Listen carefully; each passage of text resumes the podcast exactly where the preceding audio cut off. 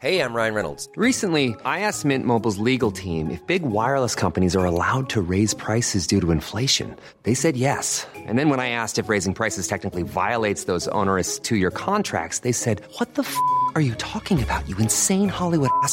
So to recap, we're cutting the price of Mint Unlimited from $30 a month to just $15 a month. Give it a try at mintmobile.com slash switch. $45 up front for three months plus taxes and fees. Promo rate for new customers for limited time. Unlimited more than 40 gigabytes per month. Slows. Full terms at mintmobile.com.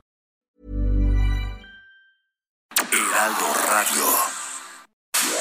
Inicia las noticias de la tarde con Jesús Martín Mendoza en Heraldo Radio.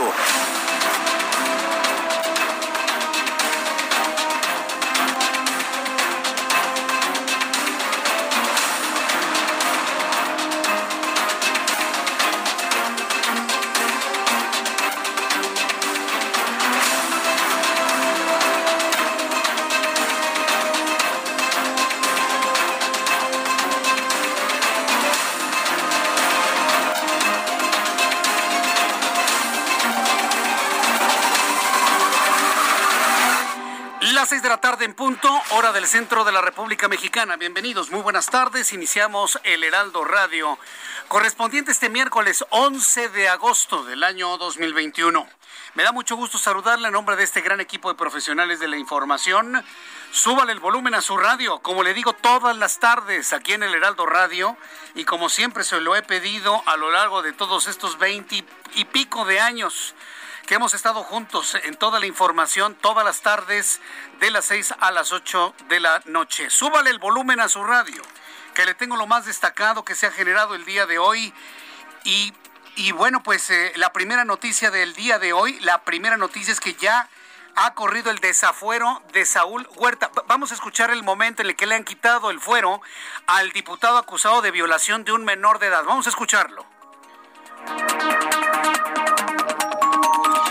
Es, es, esto acaba de ocurrir hace unos instantes. De hecho, la, la, sesión en estos momentos, la sesión de jurado de procedencia, está en este momento fluyendo en la Cámara de Diputados en este periodo extraordinario que finalmente se aprobó. Vamos a escuchar el momento en que le quitan el fuero al señor Huerta. Señora Presidenta, se emitieron 447 votos a favor, cero en contra y dos abstenciones. Con fundamento en el artículo 28 de la Ley Federal de Responsabilidades de los Servidores Públicos, la Cámara de Diputados hace la siguiente declaratoria.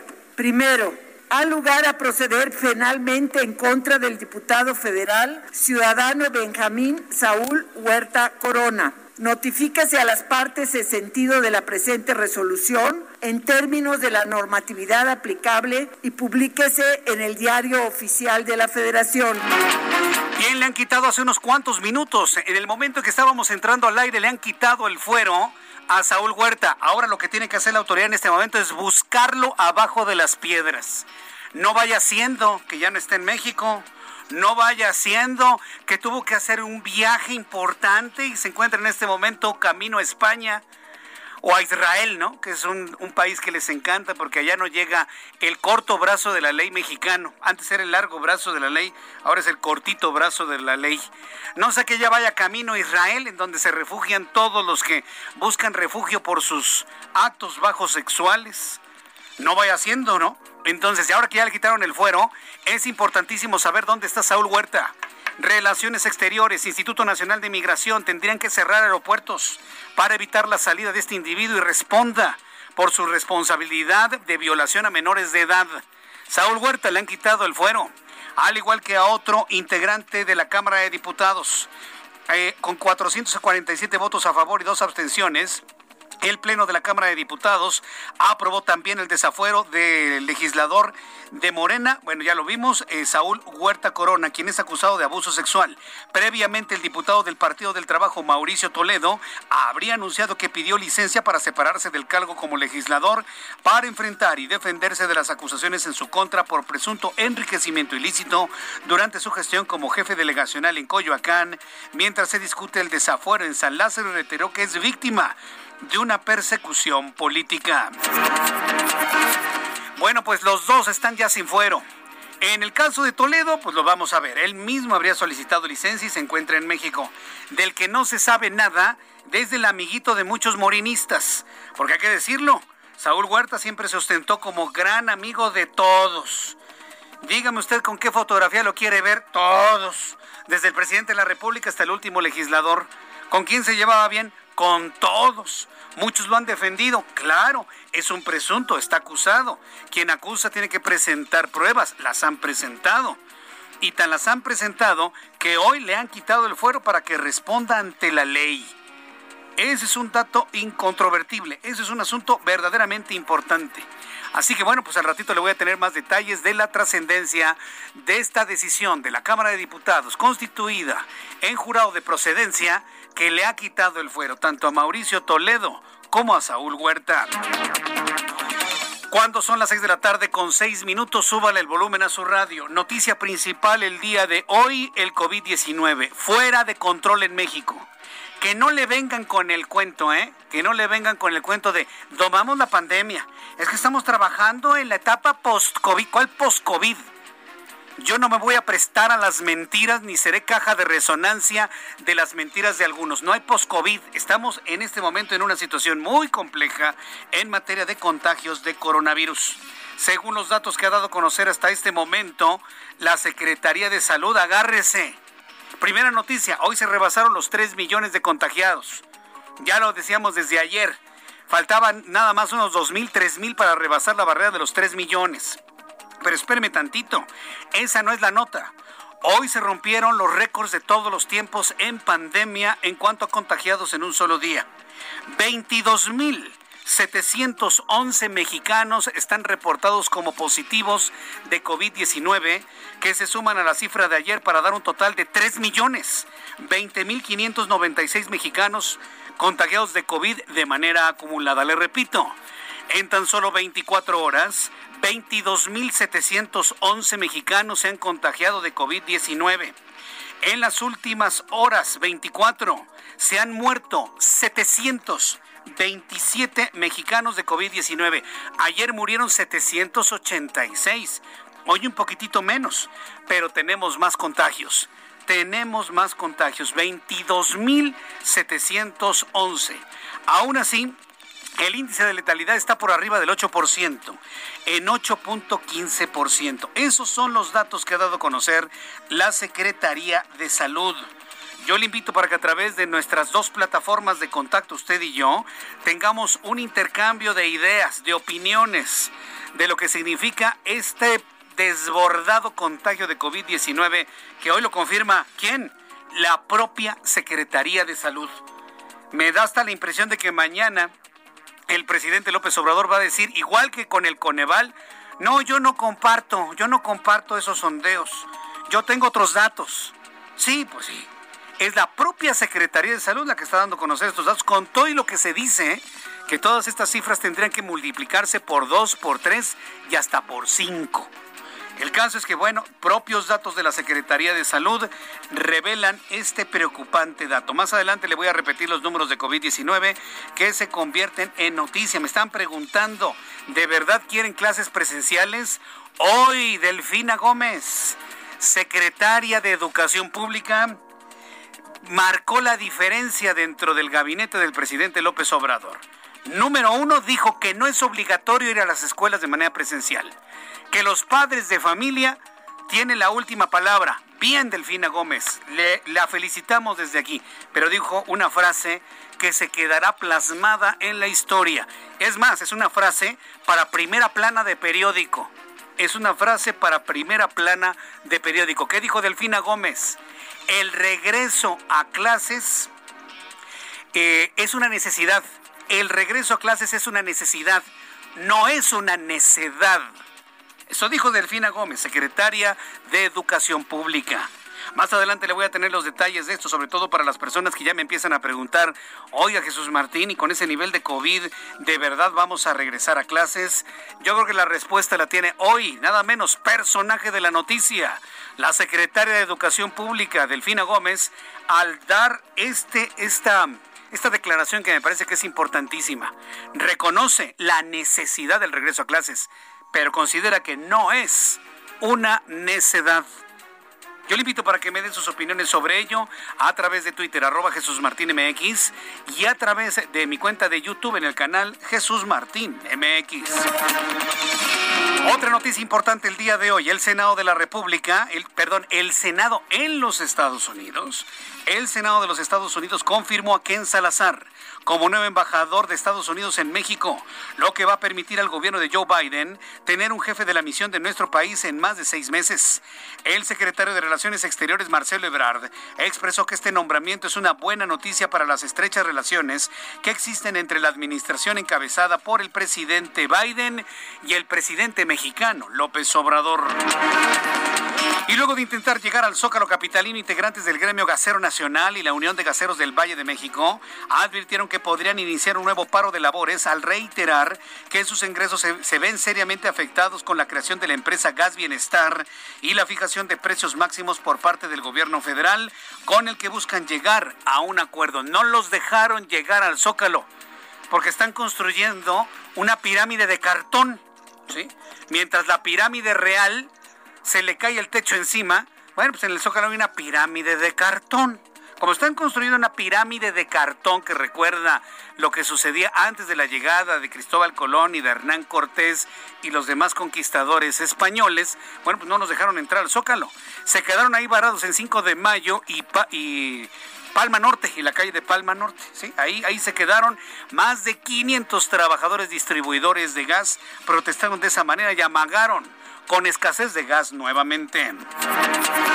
Y ante el conflicto que vive la Universidad de las Américas en el estado de Puebla por el control de sus recursos, hoy el presidente de la República informó que le pedirá a Santiago Nieto, titular de la Unidad de Inteligencia Financiera, que revise el caso y tras esto que haga una recomendación, no que decida qué hacer sino que se haga una recomendación y así lo planteó el presidente de este país hoy por la mañana. Pues vamos a a ver cómo ayudamos.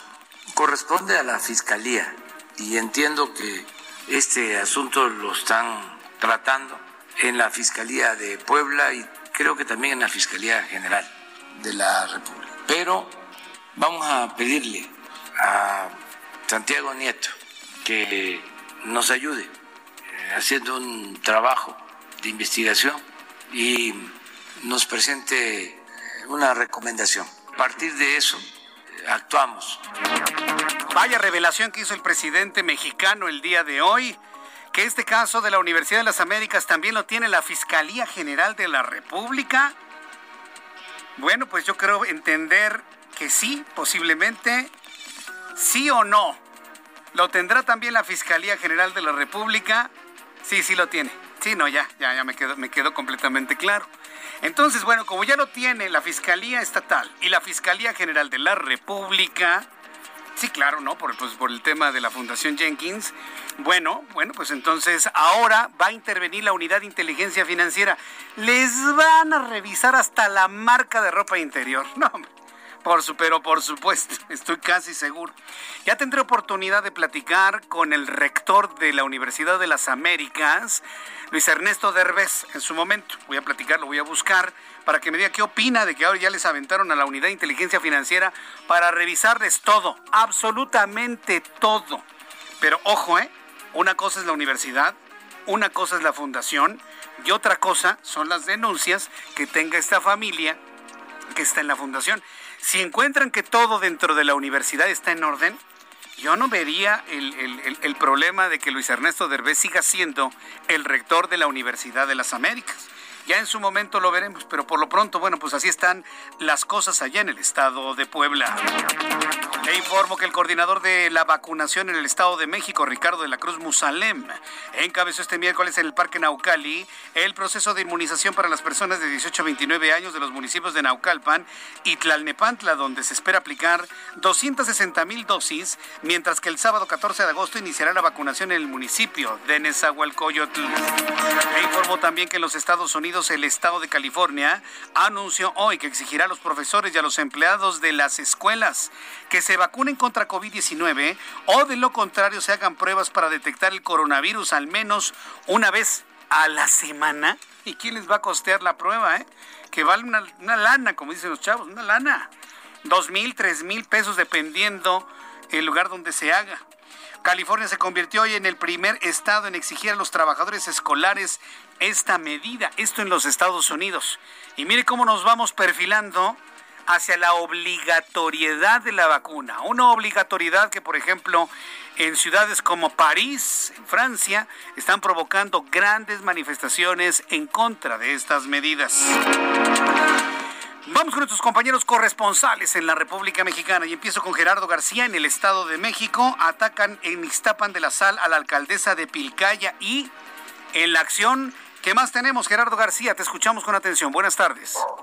Muy buenas tardes, Jesús Martín. Así como lo comentas, en su trayecto por Iztapan de la Sal, en el Estado de México, la alcaldesa de Pilcaya eh, de Guerrero, Sandra Velázquez eh, Lara, fue emboscada, aunque ella salió ilesa. Dos policías estatales guerrerenses murieron, igual número fueron lesionados. El hecho violento se dio sobre la carretera Pilcaya-San Alejo, de acuerdo al reporte de la Secretaría de Seguridad mexiquense. Eh, Velázquez Lara se dirigía hacia Tasco y viajaba en un vehículo compacto en compañía de su jefe de escolta y chofer. Además, era acompañada por una patrulla de la Policía Estatal de Guerrero, tripulada con cinco elementos que eran sus escoltas. La dependencia de seguridad mexiquense confirmó que en el lugar dos uniformados perdieron la vida y dos más resultaron lesionados, por lo que fueron trasladados al hospital de Iztapan de la Sal para recibir atención médica. Además, informó que el ataque lo llevaron a cabo sujetos armados a bordo de tres eh, camionetas. Eh, comenzaron a efectuar estos disparos de arma de fuego hacia las unidades. Versiones de Colono refieren que eh, previamente llegaron a la zona. La presidenta de Pilcaya, emanada del PAN, viajaba en un vehículo blindado, por lo que salió ilesa la Fiscalía General de Guerrero, confirmó los hechos y dio a conocer que se coordina con su homóloga mexiquense. Fuentes policiales recordaron que Sandra Velázquez Lara ya había sido amenazada como en el 2018 cuando le colgaron una manta en el mercado municipal. En el lugar de la emboscada hubo presencia del personal de las fuerzas federales como de la Fiscalía General de Justicia mexiquense como parte de las diligencias. El reporte. Muchas gracias por esta información. Muy buenas tardes. Gracias, Gerardo. Buenas tardes. Gracias, hasta luego, que te vaya muy bien. Vamos con Claudia Espinosa, nuestra corresponsal en el estado de Puebla. Adelante, Claudia. Te vemos y escuchamos.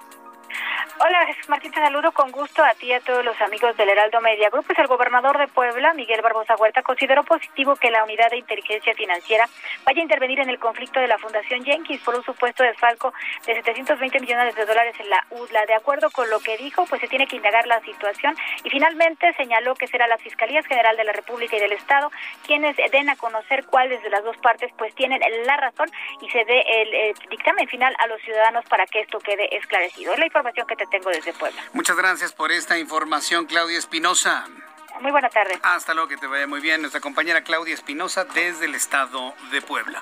Son las 6 de la tarde con 17 minutos hora del centro de la República Mexicana. Pues imagínense, ¿no? El gobernador poblano de plácemes, ¿no? Pues finalmente le van a echar la mano ahí para que ya de alguna manera pues puedan entrarle ya de lleno a la Universidad de las Américas. Dicen que no, pero pues todo, todo indica que por ahí va el asunto. Vamos con nuestros compañeros reporteros urbanos, periodistas especializados en información de ciudad. Israel Lorenzana, me da mucho gusto saludarte, bienvenido. Jesús Martín, muchísimas gracias, el gusto es mío.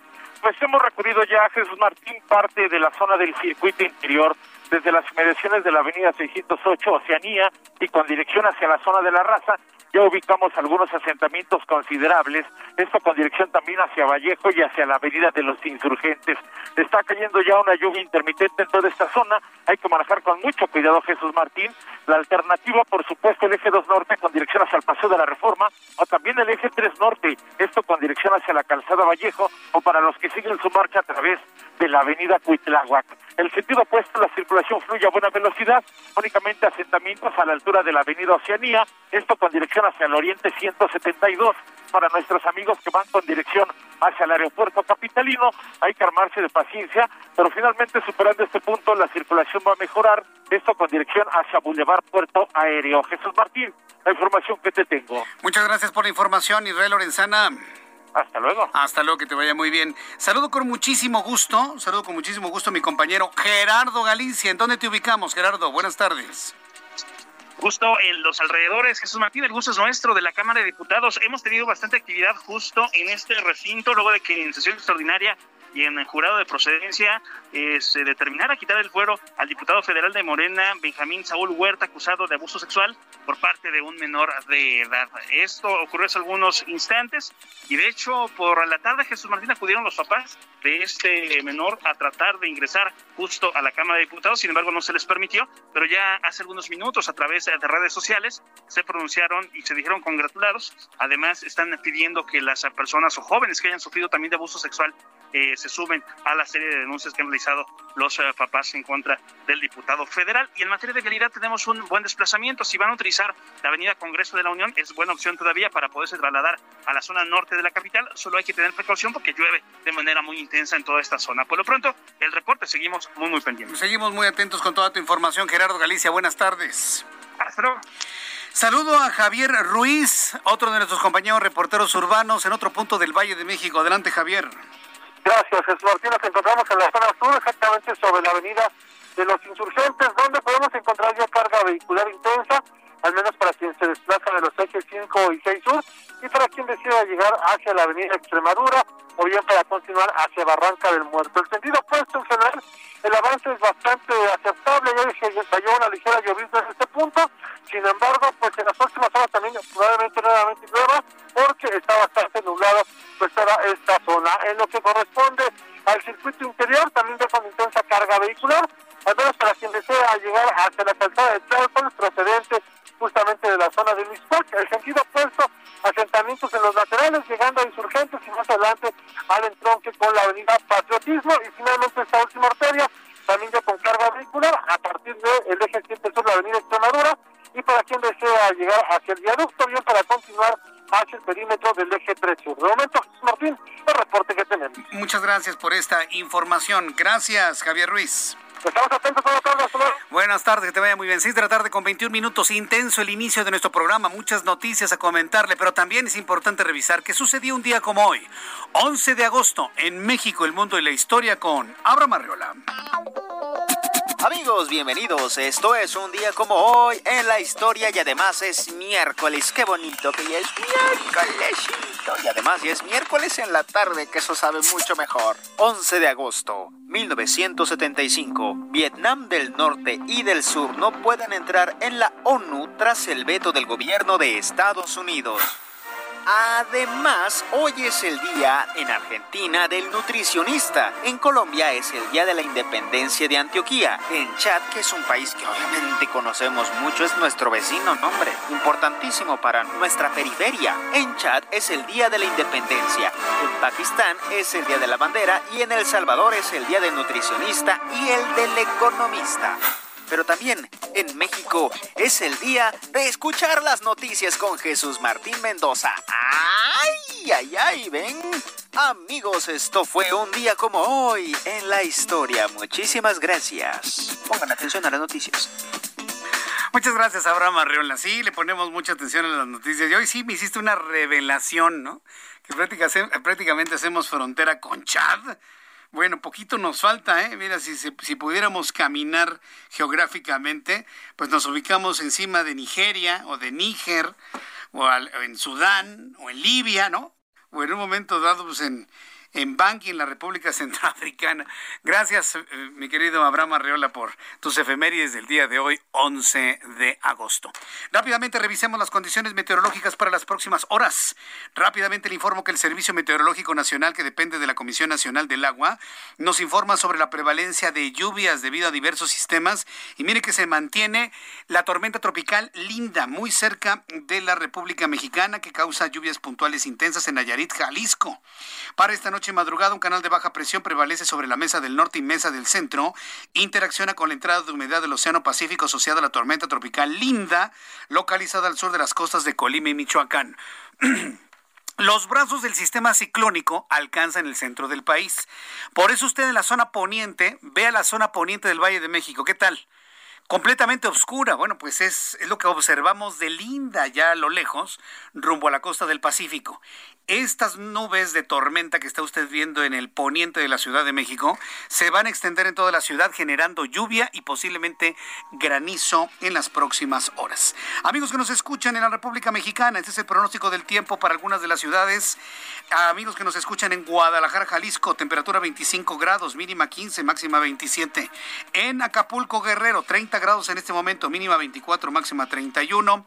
En Monterrey, Nuevo León, 33 en estos momentos, mínima 20, máxima 30. 32. Aquí en la capital de la República ya llueve en algunos puntos de la Ciudad de México. Temperatura 18 grados, la mínima en 11 y la máxima para mañana 24 grados Celsius. Vamos a ir a los anuncios y regreso enseguida con los detalles de toda la información, los números de COVID-19 fuera de control, el contagio de COVID-19. Estamos en el subidón de la tercera ola, se rompieron los récords de contagios. Regreso con esto después de los mensajes. Escríbame en mi canal de YouTube, Jesús Martín MX. Escuchas a Jesús Martín Mendoza con las noticias de la tarde por Heraldo Radio, una estación de Heraldo Media Group. Heraldo Radio, la HCL se comparte, se ve y ahora también se escucha.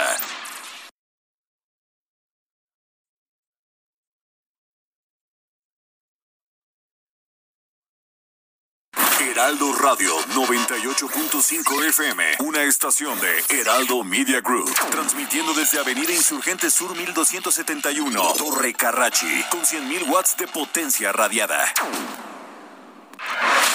Escucha las noticias de la tarde con Jesús Martín Mendoza. Regresamos.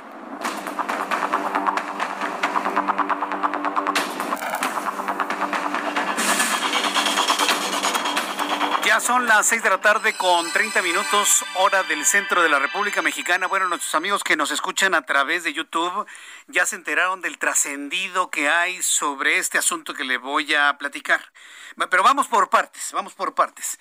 Eh, vamos a entrar en comunicación con Elia Castillo. Ella es reportera del Heraldo Media Group. Ella se encuentra en la Cámara de Diputados. Un día importante en la Cámara de Diputados. No lo vamos a centrar en dos asuntos del desafuero, sino hay una gran cantidad de asuntos en el orden del día que se están ventilando en este periodo extraordinario de sesiones. Elia Castillo, me da gusto saludarte. Bienvenida. Muy buenas tardes. ¿Qué tanto ha ocurrido en la Cámara de Diputados?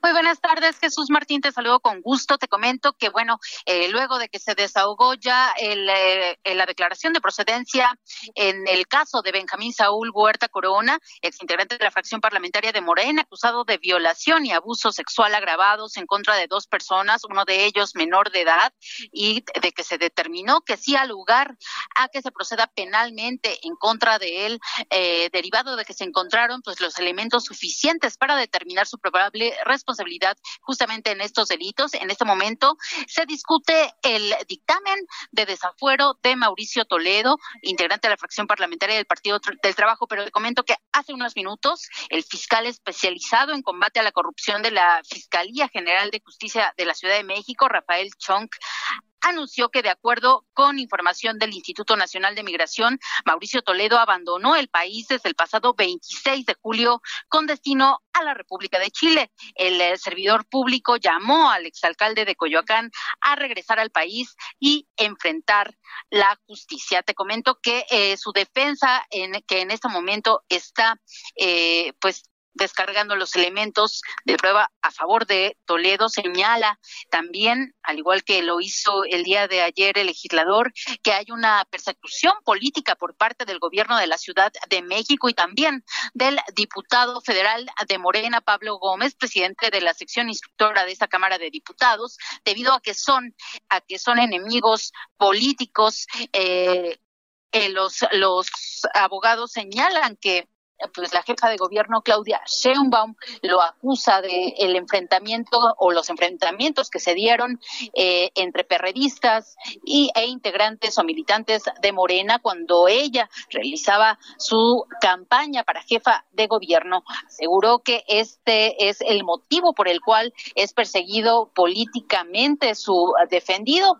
Eh, eh, en esto se ha centrado su Defensa asegura que no no es culpable del delito de enriquecimiento ilícito ni de la compra de bienes inmuebles con valores eh, elevados y que estén fuera de los ingresos que Mauricio Toledo percibe o percibió en su momento como legislador, como alcalde de eh, Coyoacán y también en ese momento como diputado federal. Esto es lo que se está viviendo en la Cámara de Diputados, es lo que se discute en este momento. Se prevé que esta discusión sea eh, larga, toda vez que la fracción parlamentaria del PT pues va a defender la la eh, pues que no se, se le retire la inmunidad procesal a Mauricio Toledo. Eh, por supuesto que en las próximos, eh, próximas horas te estaré informando de lo que de cómo concluya este esta sesión, este juicio, esta declaración de procedencia en contra de Mauricio Toledo Gutiérrez. Correcto. A ver, entonces, la noticia paralela a todo esto que se ha producido hace unos instantes es el reconocimiento de la Fiscalía General de Justicia de la Ciudad de México de la salida de Mauricio Toledo de México desde el 26 de julio. ¿Y por qué lo informan desde hasta ahora?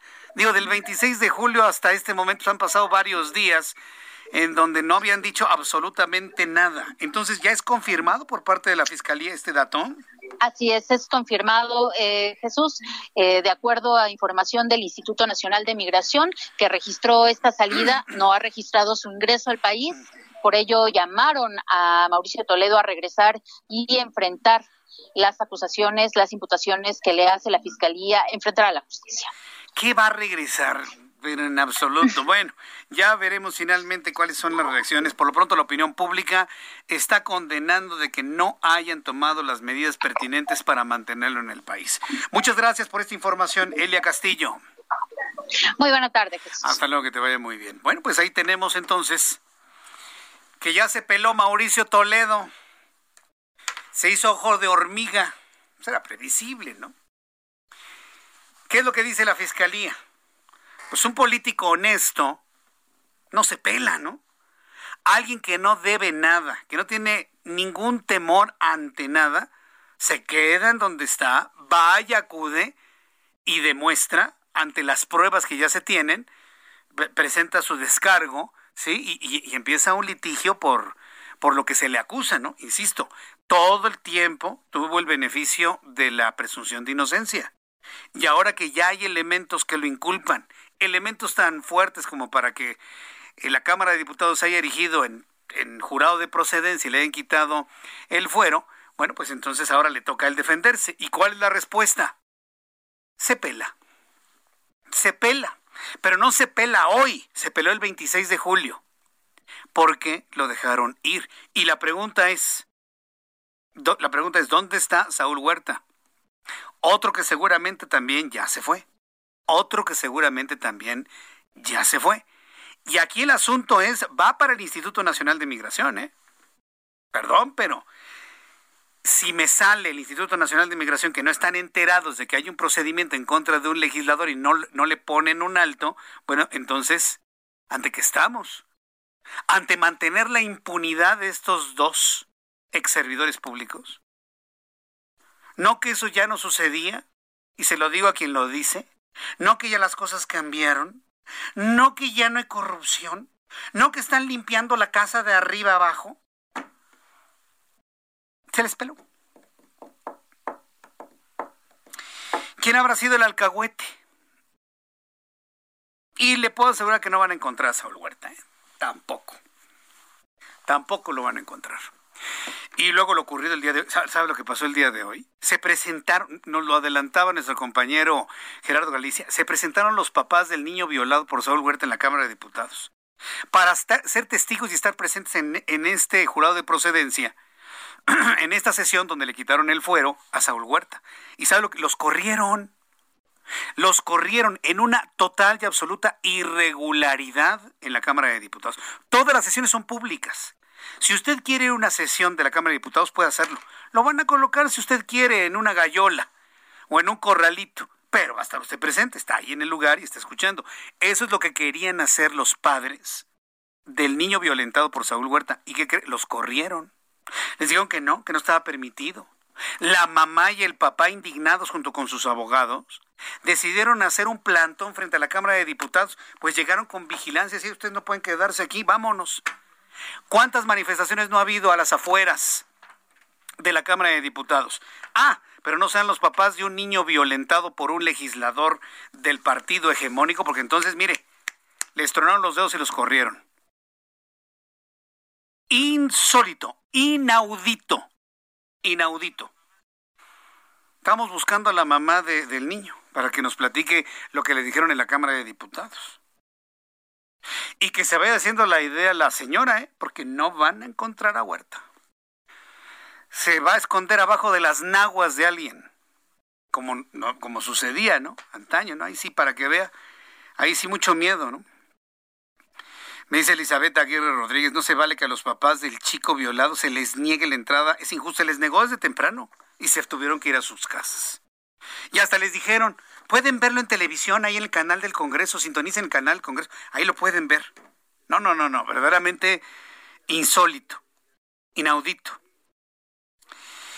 Eh, Emanuel Eslava, no sé si el Instituto Nacional de Migración tenga la facultad de prohibir la salida de personas sin una orden de un juez. Tal vez no basta tener un procedimiento en contra. Bueno, ponga usted que no, este, ponga usted que no le detengan su salida o su entrada a nadie. Pero lo informan, lo informan, lo informan. Y si el Instituto Nacional de Migración se lo informó a la Fiscalía, ¿por qué no lo dio a conocer desde antes? para evitar que se pele otro país o que no, no. Está rarísimo, está rarísimo. Si me hubiesen dicho se fue el día de hoy, lo podemos entender. Salió corriendo, ¿no? Como cuando se hunden los barcos, ya sabe quiénes salen primero de las embarcaciones. Pero desde el 26 de julio, 26 de julio, y lo dan a conocer hace unos minutos cuando le quitaron el fuero a Mauricio Toledo. A ver, estos son los mensajes de Twitter por parte de la Fiscalía CDMX, arroba Fiscalía CDMX, si usted lo quiere consultar a través de Twitter, ahí lo puede usted consultar. Mire, dice lo siguiente, la Fiscalía de Justicia de la Ciudad de México ha presentado ante la Cámara de Diputados todos los elementos que sostienen la acusación en contra del diputado Mauricio Toledo y la solicitud de retirarle de inmunidad procesal. Si es voluntad comparecer ante la justicia y conducirse con la verdad, le conminamos a que una vez que sea declarada la procedencia de retirarle el fuero constitucional, se presente ante el juez que conocerá el expediente del caso sea congruente con lo expresado en su solicitud de licencia.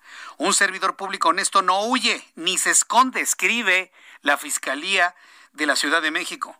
Se presenta ante la autoridad judicial y expone los argumentos y pruebas de su inocencia. Es decir, en el argumento ante la evasión de Mauricio Toledo, pues prácticamente está declarando la Fiscalía que el tipo es culpable. Se fue a Chile, dice el Instituto Nacional de Migración. Seguramente se fue a Santiago, ¿no? Sí ya estaremos ahí viendo que la ficha de Interpol, que si la ficha roja, que si el diálogo con las autoridades diplomáticas consulares de Chile en México, de México en Chile, que lo van a empezar a buscar, que, si lo detienen, que si lo van a extraditar. Uh, le cuelga esto meses de información, señores. Meses, meses. Y todavía hasta este momento no le puedo asegurar dónde está el señor Huerta, ¿eh?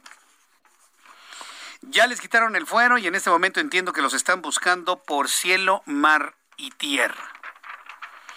¿Qué opina usted de lo que ha ocurrido? Yo le invito para que me escriba a través de dos plataformas. A través de Twitter, arroba Jesús Martín y a través de YouTube en el canal Jesús Martín MX. Bien, ya son las 6 de la tarde con 42 minutos. las 6 de la tarde con 42 minutos hora del centro de la República Mexicana. Vamos a escuchar a quién? Octavio Israel Ceballos. Vamos a escuchar a Octavio Israel Ceballos de la Fiscalía de la Ciudad de México, eh, que de alguna manera ha hecho algún comentario sobre esto que le, he compartido. Vamos a escucharlo. Incluso de esta se pudo obtener la evidente inconsistencia en su patrimonio. En efecto, los ingresos que tenía el diputado Mauricio Alonso Toledo Gutiérrez pueden ser similares a los que ustedes tienen, pero todos saben aquí que tenemos la obligación de hacerlos públicos a través de las declaraciones patrimoniales, lo cual no se realizó eh, de su parte. En esa consideración y dado que el resto de los argumentos que realiza la defensa son de carácter eminentemente político, consideramos que es suficiente con lo hasta aquí expuesto. Gracias. Muchas gracias. Esa fue, ese fue la, la, argumentación que han planteado quienes acusan a Mauricio Toledo de un enriquecimiento ilícito. La no coincidencia de la información proporcionada con lo que en realidad tiene. No está en México, está en Chile, eso según los datos. Yo sería de la idea de que se buscara en otros países donde no hay un convenio o un acuerdo de extradición claro entre México y la, alguna otra nación. Le, puedo asegurar que va a intervenir, finalmente va a intervenir la Interpol, lo van a buscar, lo van a ubicar, van a aparecer las fotos del individuo caminando en una plaza comercial como si, como si nada pasara o que estuviera comiendo en un restaurante. Uy, mire, esa historia es tan vieja, tan conocida, tan predecible, que cuando yo pienso todo lo que viene en torno a este asunto, digo, ay, otra vez, de, ver, de verdad, de verdad, de verdad, otra vez con eso. Andar persiguiendo corruptos por asalto de mata en cualquier parte del mundo. Otra vez. Pero bueno, hasta aquí este asunto. Si hay algo nuevo que surja ahí en, eh, en, el juicio de procedencia y las actividades en la Cámara de Diputados, se lo voy a compartir aquí en el Heraldo Radio. nada más. Eh, confirmándole que efectivamente pues, Toledo había presentado una licencia a tiempo indefinido para separarse del cargo ante los señalamientos de enriquecimiento ilícito, que Toledo aseveró que no hay trato imparcial por parte de las autoridades. Bueno, en fin, cuando tengamos una actualización, algo nuevo en torno a este caso, se lo compartiré, por supuesto. Bien, cuando son las 6 de la tarde con 44 minutos hora del centro de la República Mexicana, pues nos estamos acercando al día en el que iniciarán las clases presenciales en las aulas de todo el país, sobre todo para educación básica y media básica. Hay preocupación por el estado de salud de los niños, preocupación por los maestros, pero también por las condiciones de las escuelas. Hoy Delfina Gómez para mí se convirtió en personaje de la noticia. Al asegurar la importancia, la necesidad, sí, la necesidad de regresar a clases presenciales, pero aclaró que no es una necedad. Y volvió a señalar que los padres de familia tenemos el derecho de decidir si mandamos a nuestros hijos a la escuela o no. Tengo comunicación en estos momentos con Pedro Hernández. Él es líder del Sindicato 9 de la Coordinadora Nacional de Trabajadores de la Educación. Porque esta coordinadora no ve condiciones, no ve condiciones ni de vacunación, ni de los trabajos de adecuación y limpieza de las escuelas. Eh, Pedro Hernández, sección 9, Coordinadora Nacional de Trabajadores de la Educación, bienvenido, muy buenas tardes. Buenas tardes, gracias por el espacio. A ver, díganos, ¿hay condiciones o no hay condiciones para un regreso presencial? En el entendido de que no hay nada obligatorio. Es evidentemente voluntario de, por parte de los padres de familia si mandan a los niños o no. Pero habrá quien sí los mande de manera presencial. ¿Hay condiciones para este regreso a clases para alumnos y maestros? ¿Qué me dice usted, don Pedro Hernández? Sí, primero hemos este, sido enfáticos en que el 30 de agosto iniciaremos el ciclo escolar es decir, que, queremos dejar muy claro que continuamos o continuaremos trabajando, pues como lo hicimos en este último ciclo escolar y parte del anterior, en medio de pues las dificultades que todos conocemos, ¿no?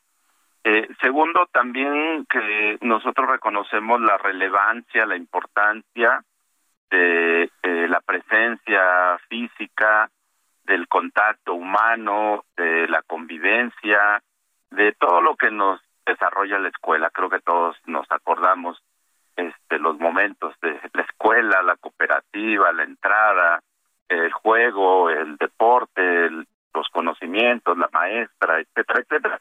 Creo que esa parte también nosotros este, la extrañamos, por supuesto. Y bueno, enseguida señalar que en este momento no vemos las condiciones aún para eh, regresar masivamente a las aulas. Nosotros hemos venido reiterando algunas condiciones, algunas han empezado a atenderse, otras aún no, y bueno, pues en medio de todo eso estamos a dos semanas y media de iniciar el, el ciclo escolar 21-22. Sí, ahora, esas condiciones, eh, estamos hablando de infraestructura, de infraestructura de las escuelas, o las condiciones sanitarias. ¿Cuáles son las que le están preocupando más a la coordinadora? Pues la principal preocupación serían las sanitarias. Hemos eh, reiterado primero la vida y la salud. Eh, creo que este esta discusión, esta este tema de vacunación para toda la población, incluido niños y adolescentes que atendemos en secundarias, en educación media, pues es necesario. Enseguida, eh, pues veníamos con el, la idea de un acuerdo, de un perdón, de un semáforo verde en las entidades consolidado. Tuvimos ya la experiencia en junio pasado que se abrieron algunas escuelas, sobre todo particulares, aquí en la Ciudad de México y los contagios que empezaron a, a generarse. Entonces, pues ahí tenemos una preocupación. Desafortunadamente nuestras autoridades sanitarias y educativas no y federales no se ponen de acuerdo si estamos en un naranja rojo en un rojo anaranjado, pero pues ahí están las mismas cifras oficiales de los niveles de contagio. Entonces, esta es otra preocupación y por supuesto, bueno, la parte de las condiciones eh, eh, materiales de las escuelas. Estamos apenas empezando a reactivar después de 16 meses de cierre y un deterioro muy grande. Hubo un abandono prácticamente por parte de la Secretaría de Educación Pública y bueno, estos tres días, miércoles, jueves, viernes, habían eh, dado la indicación que los padres de familias se presentaran a las escuelas a hacer una limpieza profunda. En la mayoría de escuelas esto no sucedió. Han tenido que rectificar esa decisión que tampoco era eh, asumida por alguien en particular. Nos pidieron a directores, a supervisores, a maestros que convocáramos a los padres de familia, pero no hubo una eh, disposición escrita firmada por la secretaria de Educación o por las autoridades locales para responsabilizarse también de esta parte y pretendían que los padres de familia pusieran eh, los insumos para realizarlo. Esto nos parece que no es responsable. Requerimos esos insumos para eh, ahora que se abran las escuelas y pueda mantenerse pues eh, las medidas que el sector salud ha señalado. Bien, pues entonces es complejo el asunto, ¿eh? porque bueno, creo que el gobierno federal a través de la Secretaría de Educación Pública ha flexibilizado su posición, no hablan de una obligatoriedad del regreso, sino de empezar el ciclo escolar, como usted bien lo ha planteado, el próximo 30 de agosto, pero que sea a distancia. Es decir, eso sería la condición, digamos, más segura a través de la televisión, a través de la radio y quienes tengan esas plataformas digitales a través de Internet, ¿verdad? Sí, así es. Y bueno, eh, nosotros decimos que si bien se cerraron las escuelas este periodo, la educación no se detuvo, seguimos trabajando, tenemos eh, muestras pues del compromiso de miles de maestros y en donde no había posibilidad de internet o de conectividad o incluso de la televisión, porque queremos decirles que habrá que revisar esa estrategia de aprender en casa. Para nosotros eh, tuvo demasiados demasiadas dificultades y bueno, pues había comunidades donde no llega ni siquiera la señal de televisión, ahí los maestros buscaron eh, acercar guías, materiales a los niños, entonces pues esto continuó.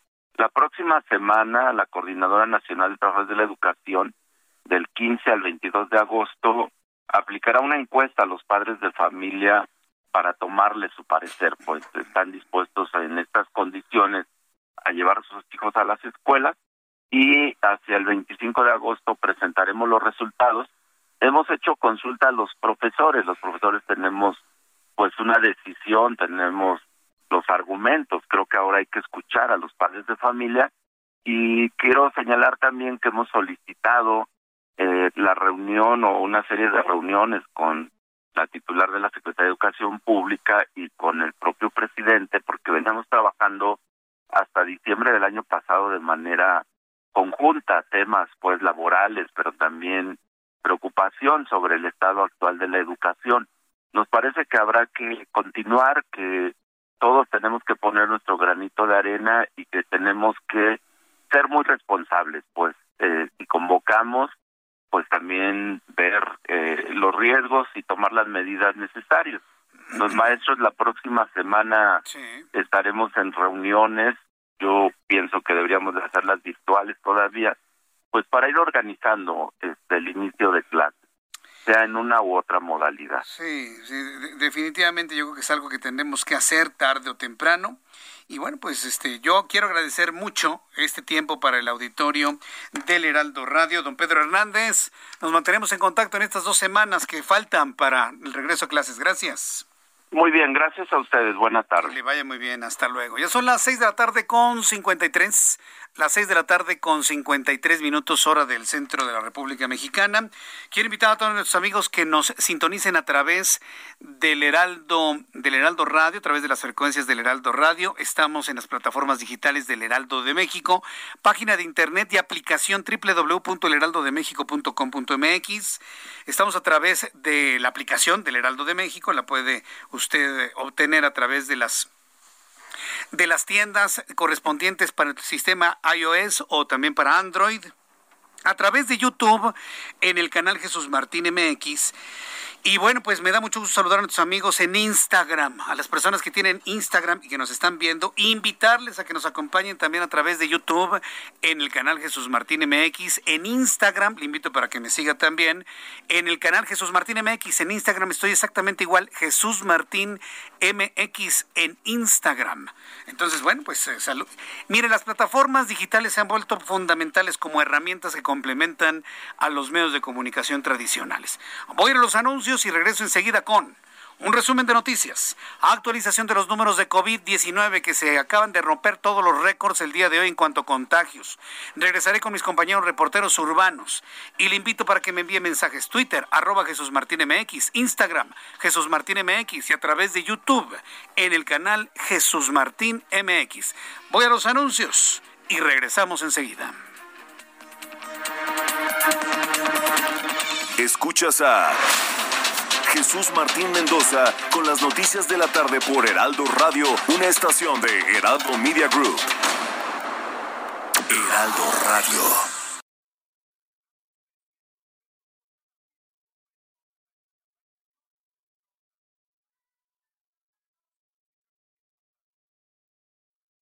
Heraldo Radio, la H que sí suena y ahora también se escucha. Escucha las noticias de la tarde con Jesús Martín Mendoza. Regresamos.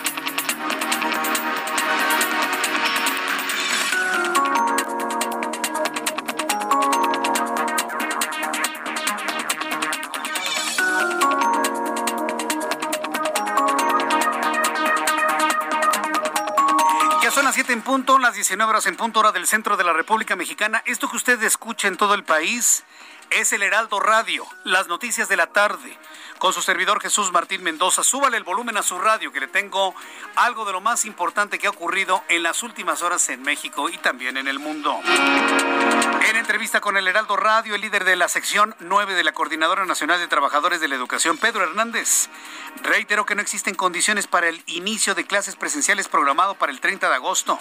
Señaló que la emergencia sanitaria en el país pone en riesgo la salud y hasta la propia vida de los alumnos, maestros y profesores, lo que se suma a una falta de coordinación entre las autoridades y el estado de abandono en el que se encuentran los planteles.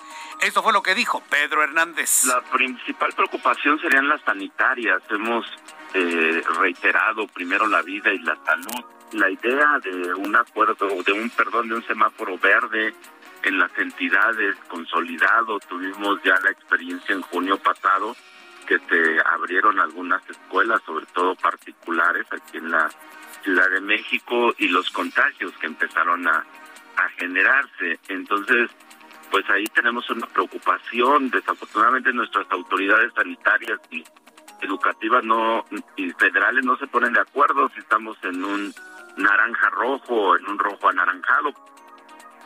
Así lo dijo, no se ponen de acuerdo si estamos en un rojo naranja o en un en un naranja rojo, ¿no? Nada más le faltó decir un naranja colorado. Pero bueno, esto es lo que consideran los integrantes de la disidencia magisterial. La Comisión Nacional del Agua declaró este miércoles el inicio de emergencia por ocurrencia de la sequía severa, extrema o excepcional, en cuencas para este año 2021, con lo que limitará de forma temporal el derecho del agua existente y va a reducir de forma provisional el suministro en diversos estados del país. La sentencia de Mónica García Villegas, la señora dueña del colegio Enrique Repsamen que se vino abajo en el terremoto del 19 de septiembre de 2017, provocando la muerte de 26 personas, entre ellas 19 niños que quedaron abajo de todos los escombros, podría modificarse al pasar de 31 años de cárcel a una sentencia de, sí, yo esperaría que de toda la vida, ¿no? De 8 años. ¿Sabe lo que significa que le cambien la sentencia a esta señora que su escuela, que su escuela se cayó el 19 de septiembre de 2017? ¿Sabe lo que significa pasar de 31 años a 8? Que podría salir bajo fianza. Eso es lo que significa y esa es la nota. Bueno, le quieren reducir la pena de 31 años de cárcel a solo 8 años, informó su abogado. Mónica García Villegas compareció hoy durante su defensa, argumentó que el colegio resistió más de 500 sismos entre 2003 y 2017 y que el desplome se debió a causas de fuerza mayor, lo cual no implicaría una responsabilidad para la profesora. Miren los leguleyos, le entran, ¿eh? Le entran, claro que es una responsabilidad, porque durante los 500 sismos no había el sobrepeso que le puso a su nidito de amor la señora Mónica, ¿cómo se llama? Mónica García Villegas. En esos 500 sismos no existía el sobrepeso ni el, el, el, piso adicional, ni el jacuzzi, ni los acabados en mármol, en su nidito de amor. No, no, no, no existían. Entonces es una, es una argumentación que evidentemente caerá por los suelos por claramente improcedente. Ya lo veremos, ¿no? Por lo pronto, mire, el asunto lo están defendiendo de esa manera, causas de fuerza mayor. Yo qué, yo qué iba a saber que venía un terremoto tan fuerte. No es mi culpa y están eh, visualizando reducirle la pena de 31 a 8 años de cárcel para Mónica García Villegas, la dueña del colegio Repsamen, en donde murieron 26 personas. 19 niños estaban formaditos, porque les dijeron, tienen que formarse para salir, y formaditos se les vino el edificio encima. Nada más para que se dé usted una idea. La Comisión de Marina del Senado aprobó este miércoles la creación de una nueva ley orgánica de la Armada de México, que endurece las penas contra agentes corruptos y pide castigar con traición a la patria a aquellos ligados con grupos criminales y carteles del narcotráfico. El consejero presidente del INE, Lorenzo Córdoba, llamó a la realización de un debate nacional ante la posibilidad de una nueva reforma electoral en la que se aborden todos los temas como el financiamiento de los partidos políticos y con ello se puede evitar una reforma mal planeada y sin visión de futuro, por lo que hizo un llamado a dejar de lado las revanchas, filias, fobias y mentiras. Esto fue lo que dijo Lorenzo Córdoba. Es pertinente que se propicie un debate nacional sobre el financiamiento a la política constructivo, con altura de miras, con visión de Estado. Un debate sobre el modelo de financiamiento de la política exento de revanchas, de filias y fobias y de mentiras que contaminan y distorsionan la conversación pública.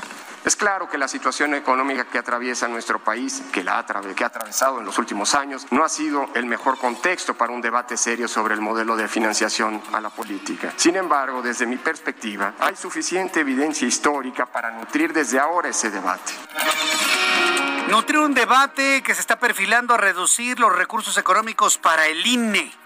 Un asunto que fuera de todo debate y si lo vemos a la luz de la historia, pues ha sido un tema que ha sufrido el propio Lorenzo Córdoba. Inclusive, este servidor en la otra estación de radio, ¿se acuerda? Hicimos hasta lo imposible para que se terminara con el proyecto que tenía Lorenzo Córdoba de construir dos torres donde está actualmente el INE, que iba a tener ciclopista y que iba a tener huerto y que no sé qué tantas cosas innecesarias. ¿Se acuerda usted de ello? Ah, bueno, pues hoy eso es totalmente inviable. Y fue gracias a la presión de los medios de comunicación que ese proyecto no se concretó. Y proyectos como esos son los que le dan argumentación al presidente de este país para reducir presupuestos, inclusive quererlos desaparecer. Ya también va también una pequeña crítica para Lorenzo Córdoba también, para que vaya viendo que ha habido una historia de acciones, decisiones y anuncios que han generado la percepción de que el INE está gastando más de lo debido. El caso del asesinato del ex agente de la Administración para el Control de Drogas, la DEA, Enrique Kiki Camarena, se reactivó en una corte de los Estados Unidos donde se llevará a cabo nuevamente el juicio de uno de sus torturadores. Se trata del ex policía judicial de Jalisco, Raúl López Álvarez. Está temblando la luz, ¿no? Como que está temblando la luz. El presidente de los Estados Unidos, Joe Biden, pidió este miércoles a los países miembros de la Organización de Países Exportadores de Petróleo aumentar la producción de petróleo para reducir los precios de la gasolina, como parte de un plan de reactivación económica mundial tras la pandemia. Un fuerte sismo de magnitud 7.2 grados se registró en Bobón, Filipinas, indicó el Servicio Geológico de los Estados Unidos. Las autoridades locales emitieron una alerta de tsunami que luego fue cancelada hasta el momento. No se han reportado daños materiales, tampoco se han reportado víctimas. Estas son las noticias en resumen. Le invito para que siga con nosotros. Le saluda Jesús Martín Mendoza.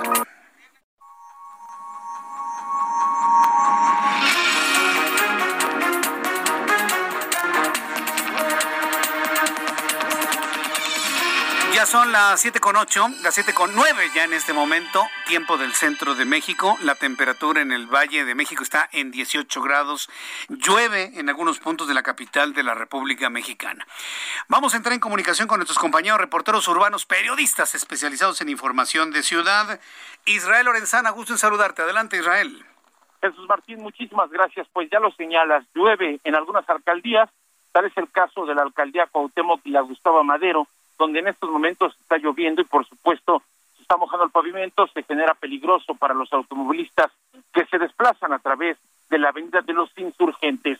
Nosotros ya le hemos recorrido prácticamente desde la zona de Indios Verdes a través de la zona de la raza y más adelante hasta el eje 1 norte en su tramo Buenavista y hemos encontrado una circulación aceptable. Hay que manejar con mucho cuidado.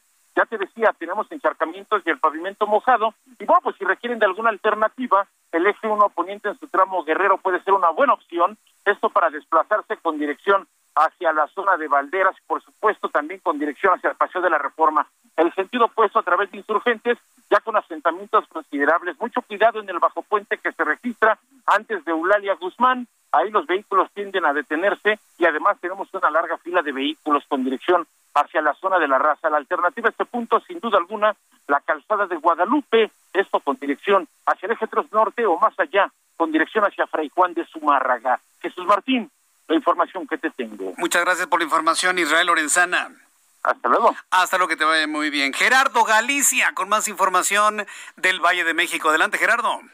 Con reportes desde la zona oriente de la capital, Jesús Martín, continúa cayendo un ligero chipichipi. Si van a utilizar el eje 3 Oriente, hay que hacerlo con precaución. En carriles laterales tenemos algunos encharcamientos bastante severos y problemas para transitar, sobre todo en laterales llegando a la zona del viaducto y ya en carriles centrales o donde terminan los laterales es a la altura del metro Coyuya, es donde van a encontrar problemas para transitar. Hay que recordar que tenemos el confinado del Metrobús y por ello los eh, conflictos viales, hay reducción a solo dos carriles y por ello hay que salir de preferencia con algunos minutos de anticipación. El sentido opuesto está avanzando de mejor forma, pueden alcanzar velocidades mucho más constantes, cercanas a los 40 o 50 kilómetros por hora. Y por lo pronto, el reporte. Muchas gracias por la información, Gerardo Galicia.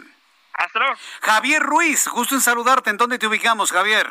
El gusto es mío, Jesús Martín. Excelente tarde en la zona sur de la Ciudad de México, donde continúa ya lloviendo, pues no de manera intensa, pero sí hay que tomarlo en cuenta, principalmente automovilistas, motociclistas y ciclistas que transitan. Hemos recorrido pues parte de la calzada de Tlalpan, donde hemos encontrado pues ya avance complicado, al menos para quien se desplaza del eje 5 sur, y esto para quien desea llegar al circuito interior, más adelante para continuar hacia la avenida Miguel Ángel de Quevedo. El sentido opuesto, el mayor contratiempo, justamente lo vamos a encontrar llegando al entronque con el circuito interior, superando ese punto, la circulación mejora en dirección hacia la zona del viaducto Río de la Piedad. En lo que corresponde a la calzada pequeña, también ya con asentamientos provocados con la operación de semáforos, una vez que se deja atrás la central de autobuses del sur y esto en dirección hacia el perímetro de la avenida Escuela Naval Militar. El sentido opuesto en general el avance es mucho más aceptable, solo hay que moderar la velocidad. De momento, Jesús Martín, el reporte que tenemos. Muchas gracias por esta información, Javier Ruiz. Estamos atentos, buenas tardes. hasta luego, que te vaya muy bien. Son las siete con doce, las siete con doce horas del centro de la República Mexicana. A ver, mucha atención, queridos amigos en la República Mexicana. creo que alguien se asustó, ¿no? Cuando dije que estaba temblando la luz. Bueno, a ver, a mí me gusta luego darles algunos elementos para que sean leídos en entre líneas, pero este no se entendió muy bien. Bueno, a veces sucede que no se entiende muy bien. En la nota, en la nota donde yo le informé por cierto, vamos a profundizar en esto en los siguientes días, que en Estados Unidos se reactivó las investigaciones sobre las razones y las causas del asesinato de Enrique Camarena, el agente de la DEA. Yo le dije, ¿está temblando la luz? ¿O está temblando alguien en la luz? ¿Por qué le dije esto? Porque hay que recordar que Manuel Bartlett está en la mira de los Estados Unidos y figura en la investigación del caso de Enrique Camarena. Hoy se reactivó el caso y seguramente alguien debe estar muy preocupado en la compañía de luz, en, la Comisión Federal de Electricidad, mejor dicho, en la compañía, en la Comisión Federal de Electricidad, donde su director es Manuel Bartlett, y por eso le dije, algo está temblando ahí en la luz. Esa es la razón. Entonces, hoy se da el inicio de esta investigación y de acuerdo a lo que publicó en su momento la revista Proceso, el nombre del actual director de la Comisión Federal de Electricidad, Manuel Bartlett, aparece en varias páginas de los expedientes de la investigación abierta del caso Camarena. Eso se informó en mayo de este año. Mayo de este año. Mayo, junio, julio, agosto, tres meses después, se vuelve a abrir el expediente y se confirma. Este, y se confirma que Manuel Bartlett, director de la Comisión Federal de Electricidad, está en el expediente abierto. Eso no significa que lo estén culpando. Pero si está en el expediente, seguramente tendrá que ser llamado a declarar. Seguramente tendrá que dar una declaración. Y no sabemos hasta este momento si la investigación en donde él participará como declarante, testigo, no podemos decir que como indiciado, pues tampoco, ¿no? Eso lo obligue o lo orille a tener que dejar de manera temporal o definitiva la dirección de la Comisión Federal de Electricidad. Ya lo sabremos en su momento, por lo pronto, eh, por, lo pronto, gracias a las personas que me decían, no, Jesús Martín, ¿qué acaso? No, no, no, no es que haya temblado. Tembló en Filipinas, eso sí, 7.2 grados. Pero no, yo digo que alguien estaba temblando allá por donde se genera la energía eléctrica. Eso quise decir sobre todo por una noticia que me parece muy, muy, muy interesante. Le digo, en su momento publicado por la revista Proceso allá en el mes de mayo. Sí, y retomado por otros medios de comunicación. Se llegó el momento, se reabre el expediente y basta que esperemos finalmente las reacciones que haya sobre el inicio de esta investigación. ¿Usted no cree que hablaron ahora en los contactos que ha tenido el presidente López Obrador con la vicepresidenta Kamala Harris? O que no haya sido abordado con el grupo de alto nivel que se entrevistó con el secretario de Relaciones Exteriores, Marcelo Ebrard. ¿Usted cree que no abordaron esto? Pues claro que sí, por supuesto. Ya parece, ¿no? Que van a estar aquí en México y no van a abordar algo tan importante que en el tiempo, bueno, pues le, está volviendo a surgir, le está volviendo a brincar al actual director de la CFE. Acuérdense que él fue el director de la CFE, de la Comisión Federal Electoral, cuando existía en gobernación. Ahora es el director de la CFE, Comisión Federal de Electricidad. Estaremos atentos de las reacciones que haya sobre, sobre este tema. Cuando son las 7 y cuarto, las 19 horas con 15 minutos, hora del centro de la República Mexicana. Es carta de hoy, de Mauricio Toledo. Ay, miren, gracias Ángel Arellano me acaba de entregar carta, comunicado, firmada por Mauricio Alonso Toledo Gutiérrez, diputado federal. Llegó el correo, ¿eh? A ver, llegó el correo, abrimos la carta y a ver qué es lo que le dice.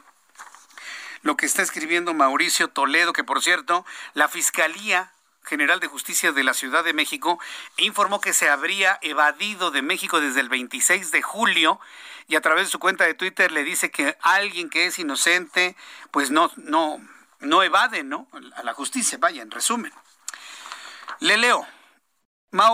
una, una hoja membretada que dice Cámara de Diputados y del lado derecho el logotipo del Partido del Trabajo. En la parte de arriba, Mauricio Alonso Toledo Gutiérrez en letras mayúsculas, diputado federal, Ciudad de México a 11 de agosto de 2021, es hoy. Comunicado. En relación al mensaje emitido en la sesión extraordinaria donde la Cámara de Diputados se erige como jurado de procedencia y el fiscal anticorrupción Rafael Chong Flores realizó señalamientos hacia mi persona, me permito precisar lo siguiente. Punto uno. Como lo he dicho público, como lo he hecho público, soy hijo de padres chilenos y mi salida del país obedece a compromisos contraídos con anticipación. ¿Cuál es la nota? Que confirma que se fue de México y está en Chile. Ya la justificación de que sí es hijo de chilenos y tiene pasaporte chileno secundario. Está confirmando Mauricio Toledo que no está en México y está en Chile. Y justifica en este, en este primer punto que es hijo de padres chilenos y mi salida del país obedece a compromisos contraídos con anticipación. Punto dos. Mis actos legales no están sujetos a persecución política o al contentillo, se dice, o al contentillo de persona alguna. Se equivoca una vez más la Fiscalía General de Justicia de la Ciudad de México en el cumplimiento de sus instrucciones. Los mexicanos entran y salen libremente del país. Es un derecho consagrado en la Constitución, tratados internacionales de derechos humanos firmados por México y no están sujetos a la persecución de un grupo que tiene vendetas. O sea, venganzas, ¿no? Punto 3. Escribe Mauricio Toledo en este comunicado enviado a medios de comunicación. Reitero, soy inocente. El simple señalamiento no me hace responsable de nada, dice su carta. En su momento presentaré las pruebas de mi inocencia porque creo en la verdad y la justicia, pese a los señalamientos del grupo político que me persigue. Atentamente, Mauricio Alonso Toledo Gutiérrez, diputado federal. Y bueno, pues se ve que ha estado a la distancia muy atento ¿eh? de lo que sucede en México, a la distancia muy atento de lo que sucede en México. Ya ha enviado este comunicado, obviamente a través de abogados y demás, y empieza a circular en medios de comunicación. Yo ya se lo compartí aquí en el Heraldo Noticias. Vamos con información de los estados y me da mucho gusto saludar a Adriana Luna. Ella es nuestra corresponsal en Guadalajara, Jalisco. Adelante, Adriana, ¿qué información nos tienes? Gracias, buenas noches, mi querido Jesús Martín y a toda la audiencia. Por eso me gusta escucharte por tu periodismo incisivo y oportuno, Jesús Martín. Y yo te cuento también que pronto ya no va a ser necesario inyectar al paciente para vacunarlo contra el COVID-19. La farmacéutica Cancino está trabajando una versión inhalada. Vamos a escuchar al doctor Adolfo Hernández Garduño.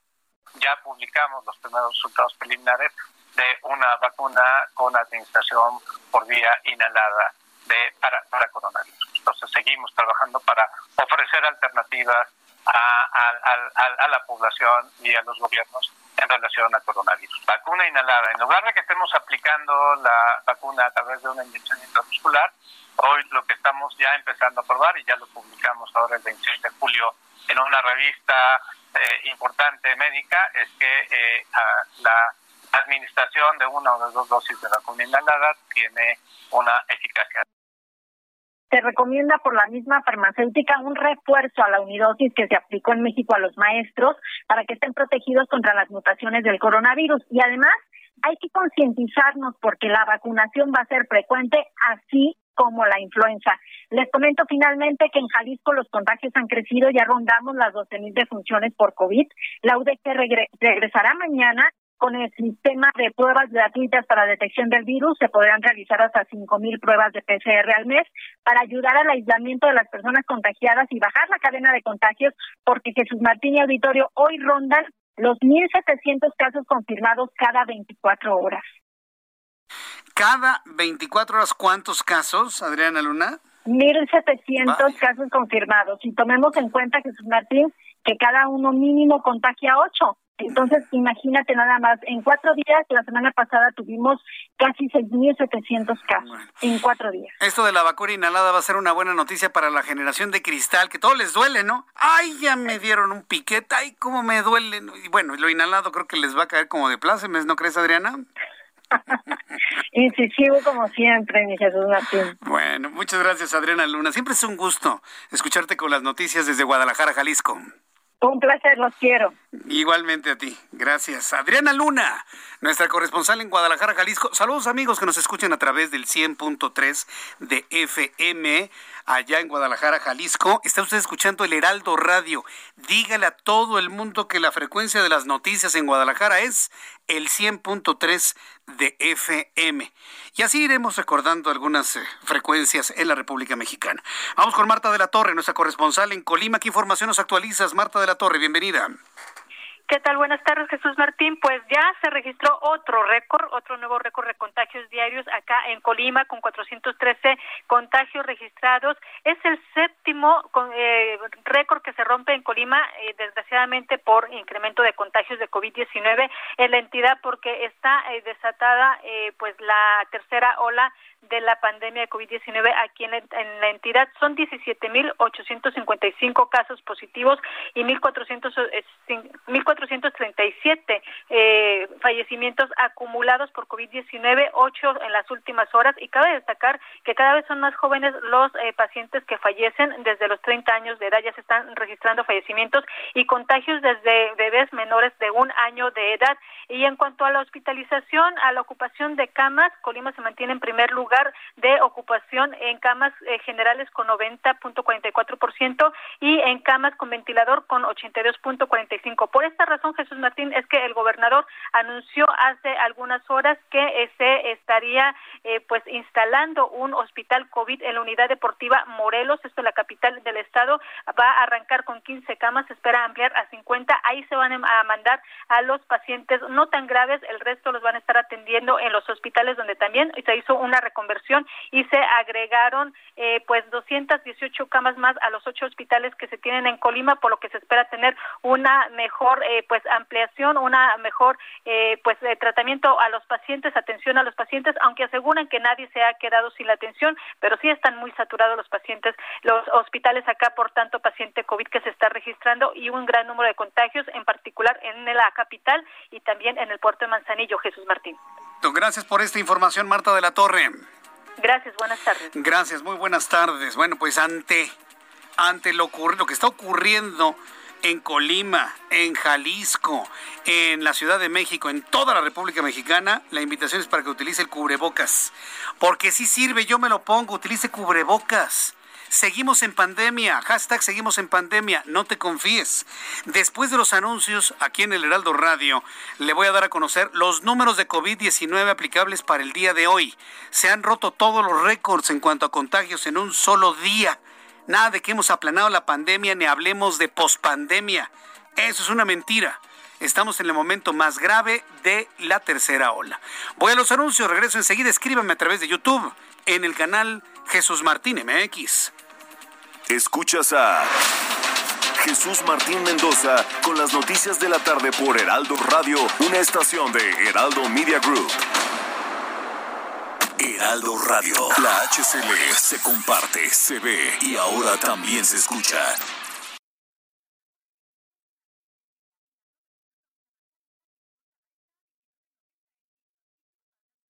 Heraldo Radio. La HCL se comparte, se ve y ahora también se escucha. Escucha las noticias de la tarde con Jesús Martín Mendoza. Regresamos.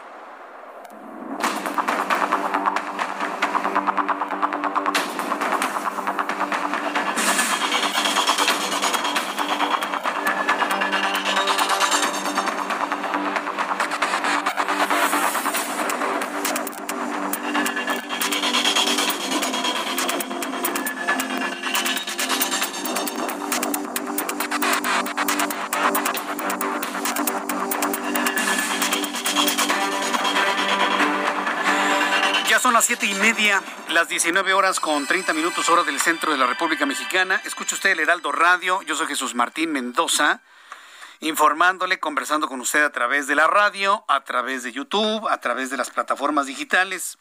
Es un verdadero gusto platicar con el público que nos sigue, que nos escucha y sobre todo quienes nos van descubriendo. Tenemos una gran cantidad de público que todos los días nos descubre, nos escucha un ratito y dice, ay, a ver, me, me, me, voy a, me voy a quedar aquí. Ah, cómo odio a Jesús Martín, ¿no? Oh, cómo me cae bien. Oh, cómo me gustan las noticias del Heraldo Radio. Todo tipo de sensaciones estamos provocando. Lo que no estamos provocando es pasar desapercibidos, ¿eh? Eso sí se lo puedo asegurar. Así que yo le invito a todas las personas que nos escuchan a que nos recomienden con sus amigos, con sus vecinos en el lugar de trabajo para que escuchen toda la barra, toda la parrilla programática del Heraldo Radio, desde tempranito hasta terminar nuestra programación. Haga del Heraldo Radio su estación de radio de compañía. Téngala sintonizada siempre, siempre, siempre, en todo lugar, siempre que ocurra algo importante en nuestro país o en el mundo, tenga la plena certeza de que estaremos acompañándole con las noticias, con la información, con los detalles. Somos hoy por hoy la estación de radio, de radio informativa, de radio hablada, de análisis, de comentario, de entretenimiento más importante del país. Primero, porque estamos cubriendo las 32 entidades de la República Mexicana. Estamos en todo el país, como Heraldo Radio. Tenemos ya presencia en los Estados Unidos en Chicago, en Atlanta, en Houston, en Beaumont. Ah, por cierto, hoy inauguramos nuestra estación de televisión en Beaumont, Texas, muy cerca de, Houston. Pero así iremos inaugurando nuestras estaciones de televisión. Hoy tuvimos el enorme gusto a través de la señal de Now Media, de Juan Guevara, quien le envío un caluroso abrazo y una gran felicitación. Bueno, pues estamos ya en el canal 27 en Beaumont, Texas. Estamos en Atlanta, en el canal 22 de la televisión y mire con un con un resultado muy, muy, muy interesante y sobre todo con buenos comentarios que han llegado hasta nosotros. Entonces, saludos a nuestros amigos que nos escuchan y nos ven en los Estados Unidos. Es, es un enorme gusto que se encuentren en sintonía con nosotros. Bien, más temprano le platicaba lo que ocurría en la Cámara de Diputados. Ya escuchamos finalmente la decisión de quitarle el fuero tanto a Mauricio Toledo, quien ya se evadió y se encuentra en Chile confirmado por él mismo, y Saúl Huerta, el hombre que está acusado de violación a menores de edad. Ya le platicaba que los padres del niño que fue violentado sexualmente por este diputado Huerta acudieron desde temprano a la Cámara de Diputados y no los dejaron entrar. Cuando sabemos todos que las sesiones en la Cámara de Diputados son públicas, no los dejaron entrar, decidieron plantarse, no los dejaron, los corrieron, tuvieron que irse a, a su casa. Súbale el volumen a su radio porque tengo en la línea telefónica a María Guadalupe Lezama. Ella es madre del menor que fue agredido por el diputado Saúl Huerta. Señora María Guadalupe Lezama, me da mucho gusto saludarla. Bienvenida. Muy buenas tardes. Buenas tardes, agradeciéndole el espacio gracias por tomar nuestra llamada telefónica. He llevado el seguimiento de su caso desde temprano en nuestro programa de televisión. Estaba ahí nuestro reportero poco antes de que usted se fuera a su casa, luego de que le impidieron estar en la sesión. A ver, coméntenos, ¿qué fue lo que le argumentaron para no permitirle la entrada a la Cámara de Diputados, doña María Guadalupe? Mire, realmente no nos, bueno, nos, hicieron el la invitación, eh, ya entrando realmente nos hablaron muy bonito, no sé mucho de artículos ni nada, pero a fin de cuentas este, empezaron a decir que no podíamos pasar, que si gustábamos podíamos verlo en la salita, eh, en la pantalla, y entonces pues el punto era que, que, no nos iban a permitir hablar, yo como se lo comentaba, no iba yo a ofender, simplemente yo como madre iba yo a decirles el, mi sentir, mi dolor, pero realmente pues para verlo en, en pantalla y en una salita pues me hubiera yo quedado en mi casa, ¿verdad? Pero yo vine aquí a México, a la Cámara de Diputados, sino a expresar mi dolor, a expresar mi sentir, porque mi hijo fue abusado sexualmente por el diputado Saúl Huerta. ¿Cómo se encuentra su hijo? Antes de que, me siga platicando más sobre esto, creo que es importante centrarnos en la parte humana. ¿Cómo está su hijo hasta este momento? Entiendo que lo han atendido y demás, pero ¿cómo evaluaría su estado emocional y su calidad de vida en este momento? Realmente se encuentra, tuvo una crisis de ansiedad muy fuerte ahorita, en cuestión de, no sé, fueron sentidos encontrados, yo creo realmente de que, pues, es que ya desaforaron al diputado, en cuestión de, yo creo que el miedo de que no sabe qué, nos pueda pasar, de que ya lo van a detener. No sé, ahorita realmente lo traen, bueno, lo, van a checar ahorita psicológicamente porque realmente ese, esa ansiedad fue por todo lo que sucedió. Eh, digo una cosa, eh, tanto su hijo como ustedes como familia tienen temor de que el propio diputado Huerta o allegados a él atenten contra la integridad física de ustedes. ¿Tienen miedo? Sí, la verdad sí tenemos miedo. Como él me comentó en el primer audio que, que, que, que cuando me hizo la llamada y me dijo que él no quería problemas conmigo ni yo quería problemas con él. Amenazas han sido que me han imputado varios, varios delitos entonces hay gente que me va a buscar hasta mi propio domicilio. Realmente ese es el miedo latente, también el miedo el que él se pueda jugar, ¿no? Por el tiempo que le dieron. Sí, entonces, ¿tienen miedo, tienen temor de alguna acción por parte de, de este diputado? Del diputado Saúl. Por, sí, la verdad. ¿Por, qué tienen ese miedo? ¿Qué, qué, ¿Qué, sabe además su hijo en cuanto a las características de personalidad o inclusive violencia del diputado Huerta? Sí, mire, él uh, amenazó a mi hijo realmente que, que a nosotros nos iba a pasar algo si él hablaba. Otra, nosotros supimos mucha gente que, que él usó sexualmente de varios, varios niños allá en Puebla. Entonces no ha sido el primer caso, realmente. A él lo drogó para poder abusar de él. Entonces, ¿qué más pueda pasar con este diputado? Pues, la, verdad es un caso muy lamentable. Bien, finalmente el jurado de procedencia le ha quitado el fuero a Saúl Huerta. Hasta este momento no sabemos dónde está.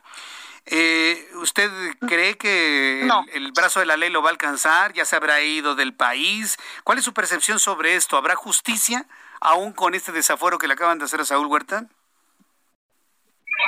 Mire, lo que andábamos teniendo la esperanza que le quitaran el, el desafuero para que lo pudieran juzgar como, como cualquier persona, como cualquier mexicano, que aunque tenga poder lo van a poder juzgar, pero también eh, entra la duda en que si realmente ya se fue o no se fue, le dieron la oportunidad, le dieron el tiempo.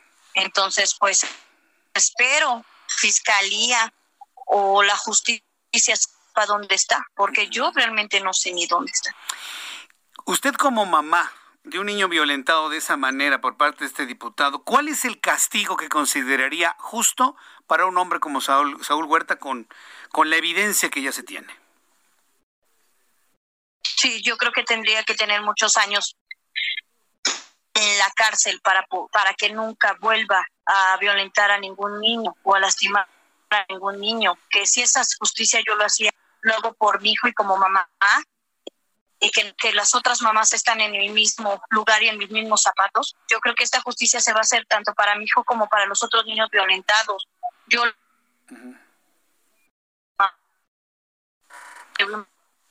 miedo y el valor.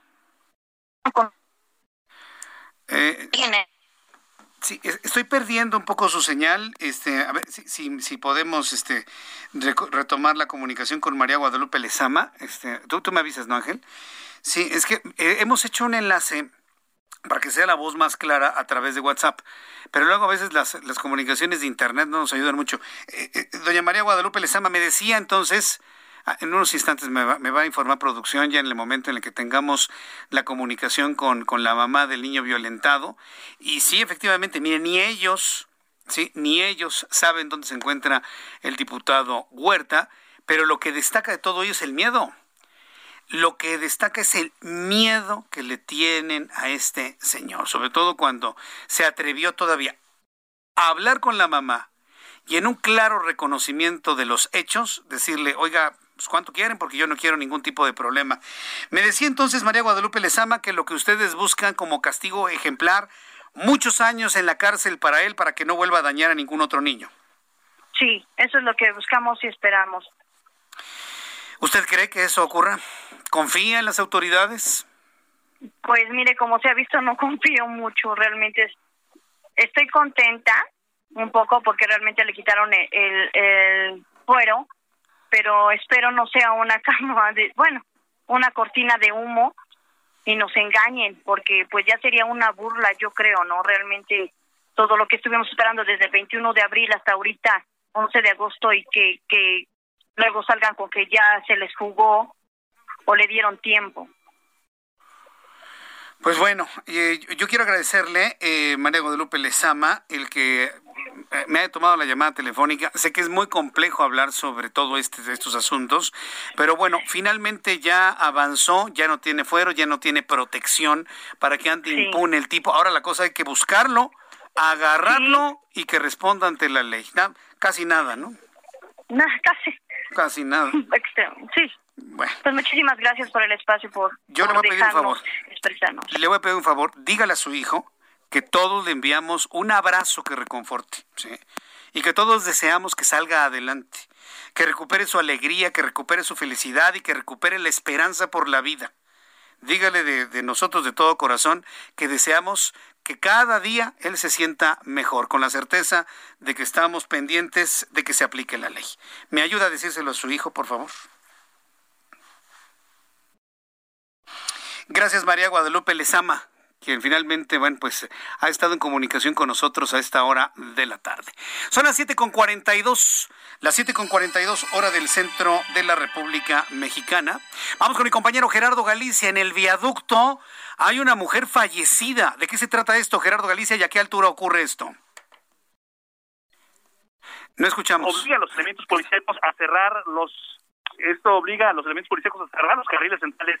El viaducto ocurre pasando la avenida Cuauhtémoc rumbo a la zona poniente de la capital. En primera instancia hablaba de una mujer que habría sufrido un infarto. Sin embargo, Jesús Martín, en una de las ventanillas en la ventana del lado derecho de este vehículo compacto en color azul, alcanzamos a apreciar eh, un impacto de arma de fuego. Están laborando peritos de la Fiscalía General de Justicia de la Ciudad de México justo en este punto, así que para nuestros amigos que tenían planeado utilizar el viaducto, de pronto hay que evitarlo hacia la zona poniente, están laborando elementos de la Policía Capitalina, de la Fiscalía General de Justicia de la Ciudad de México, tratando de indagar y recabar más datos respecto a lo ocurrido en este punto. La versión extraoficial es que le habrían disparado a esta mujer, se habla también de un posible infarto, eh, estamos esperando una versión oficial por parte de la Fiscalía, sin embargo, debido a esta situación tenemos el cierre del viaducto, así que habrá que tomarlo en cuenta. Eh, también, una vez que pierde el control esta mujer de su vehículo en color azul, eh, se pasa contra otros autos que estaban justo sobre el viaducto. Esto ocasionó otra serie de, choques.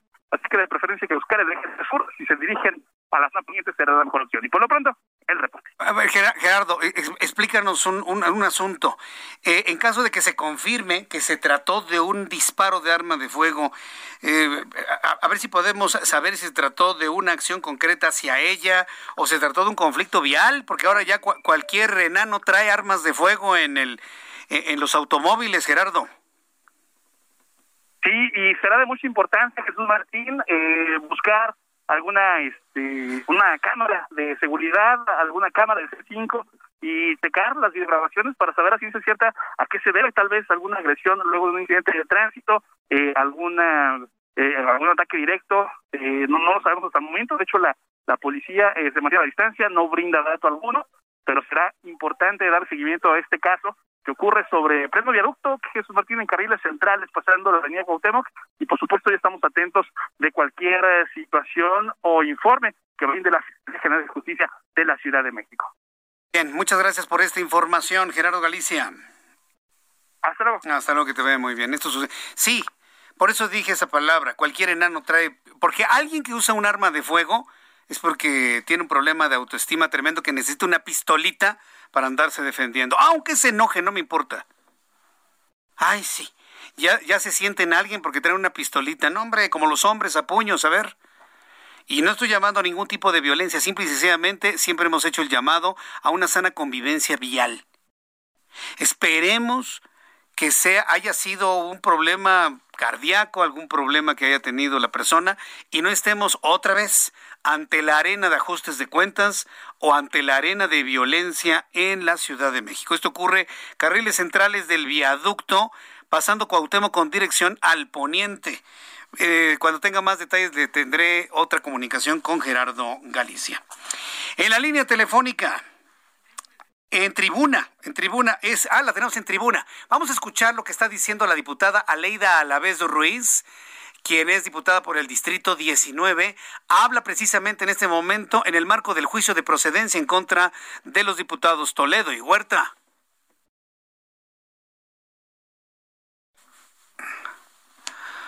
ciudadano sin ninguna ventaja, porque ya la tuvo y mucha además de impunidad. Fueron muchos años amparado en el poder que hoy llegan a su fin porque vamos a votar en favor del dictamen de la instructora. Se acabó, se acabó ya el pacto de impunidad de la clase política. En la cuarta transformación venimos a darle el uso adecuado al fuero constitucional no para hacer negocios, no para enriquecerse al amparo de, del poder, sino para tener libre expresión de ideas. Resulta sorprendente que haya voces que intentan negar tal circunstancia, manifestando una supuesta persecución política y tecnicismos procedimentales o desaseos. No se confundan. Mauricio no es un mártir. Mauricio es un servidor público deshonesto y corrupto. Por eso debemos retirarle la inmunidad constitucional, porque el fuero y la Cámara de Diputados no son para la impunidad. Se acabó. Eh, es la voz de la diputada Leida Alavés Ruiz, quien ha hecho una exposición sobre las razones por las cuales se le quita el fuero y se va a enjuiciar a Mauricio Toledo asegura que su gobierno, bueno, el gobierno que ellos encabezan, le llaman ellos cuarta transformación, han llegado para hacer un uso correcto del fuero. Eso me parece muy interesante. Sí, para que ya no se enriquezcan al, al amparo de la ley. Pero ¿sabe qué es lo interesante de todo esto? Que están haciendo una condena total a Mauricio Toledo. Cuando el señor, mire, allá en Chile, en Santiago, son tres horas más. Allá son las once de la noche casi las 11 de la noche. Mauricio Toledo debe estar dormidito en la casa de sus papás. Y acá todo el mundo, ay, que no va a haber impunidad. El señor está en Santiago de Chile y está alejadísimo de la posibilidad de que lo detengan.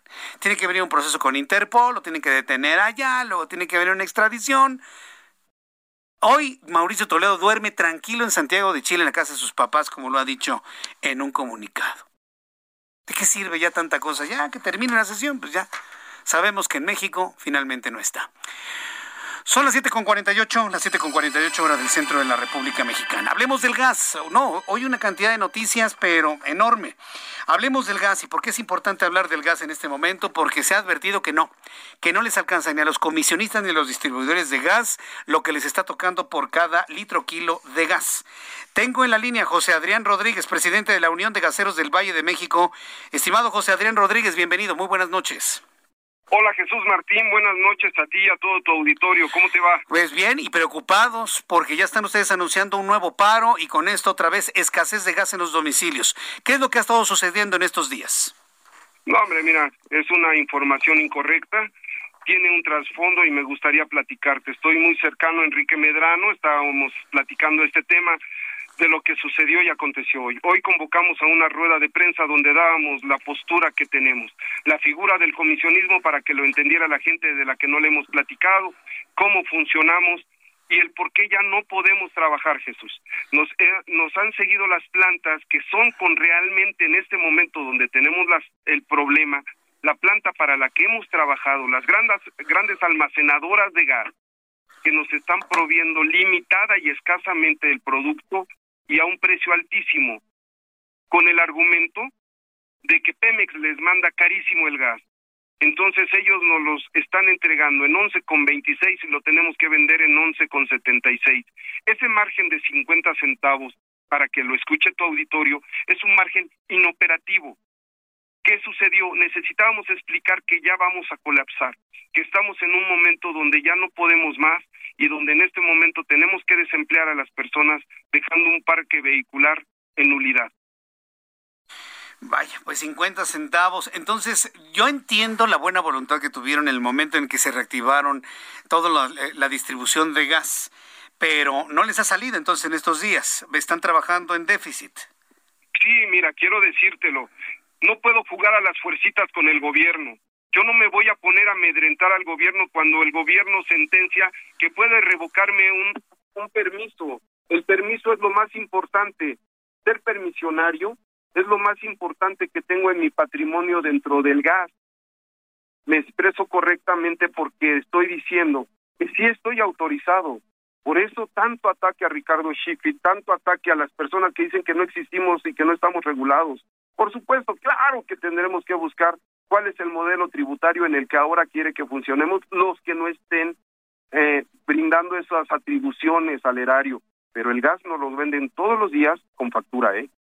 Todos los días se nos retiene el IVA y todos los días no podemos salir a vender si no llevas una carta factura que ampare el origen lícito de tu gas.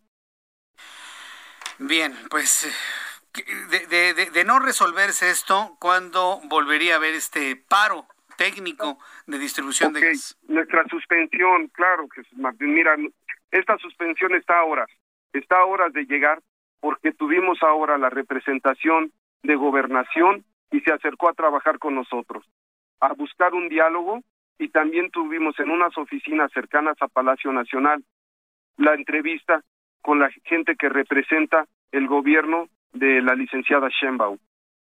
Van se les entregó un pliego petitorio explicando la condición de inoperación. Pero si nosotros, si nosotros en este momento no logramos resolver este tema con las gaseras, y las gaseras, ese es nuestro incono. Si te he trabajado tanto tiempo, Jesús Martín, ¿por qué no le dices al gobierno que haga algo junto?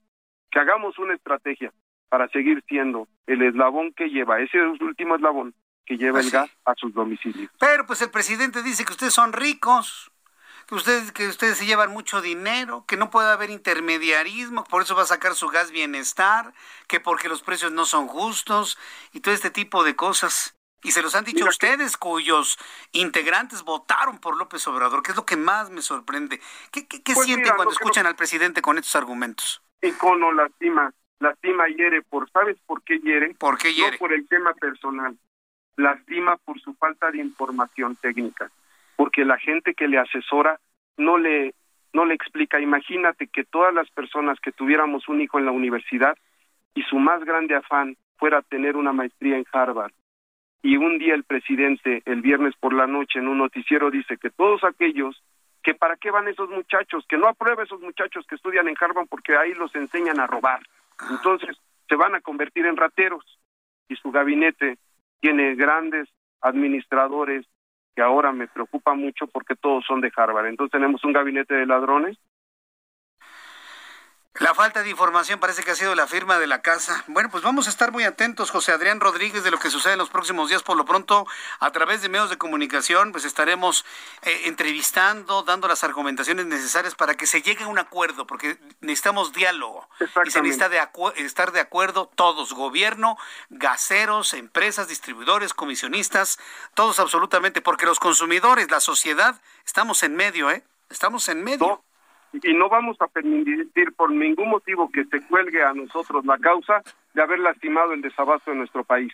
Nosotros no lo hemos permitido, aún con todo, y la lluvia y el COVID y el desabasto que nos están dando, sus hogares hasta el día de hoy tienen gas, pero estamos colapsando. Estamos colapsando ante una mala decisión. No queremos diálogos. Mira, diálogo lo tenemos tú y yo y no construye. Lo que necesitamos son acuerdos. Acuerdos. haber sido grosero. Muy bien. José Adrián Rodríguez, gracias por estos minutos. Muy buenas tardes. Buenas noches. Un abrazo, Jesús Buenas tardes. Abrazo. Ya se me acabó el tiempo, me quedan 30 segundos para despedirnos. Qué rápido se nos fue nuestro programa del día de hoy. Rápidamente, números de COVID, 22.711 contagiados, 3.020.596 muertos, 727 en las últimas 24 horas, 246.203 muertos, cifras oficiales, letalidad 8.15%.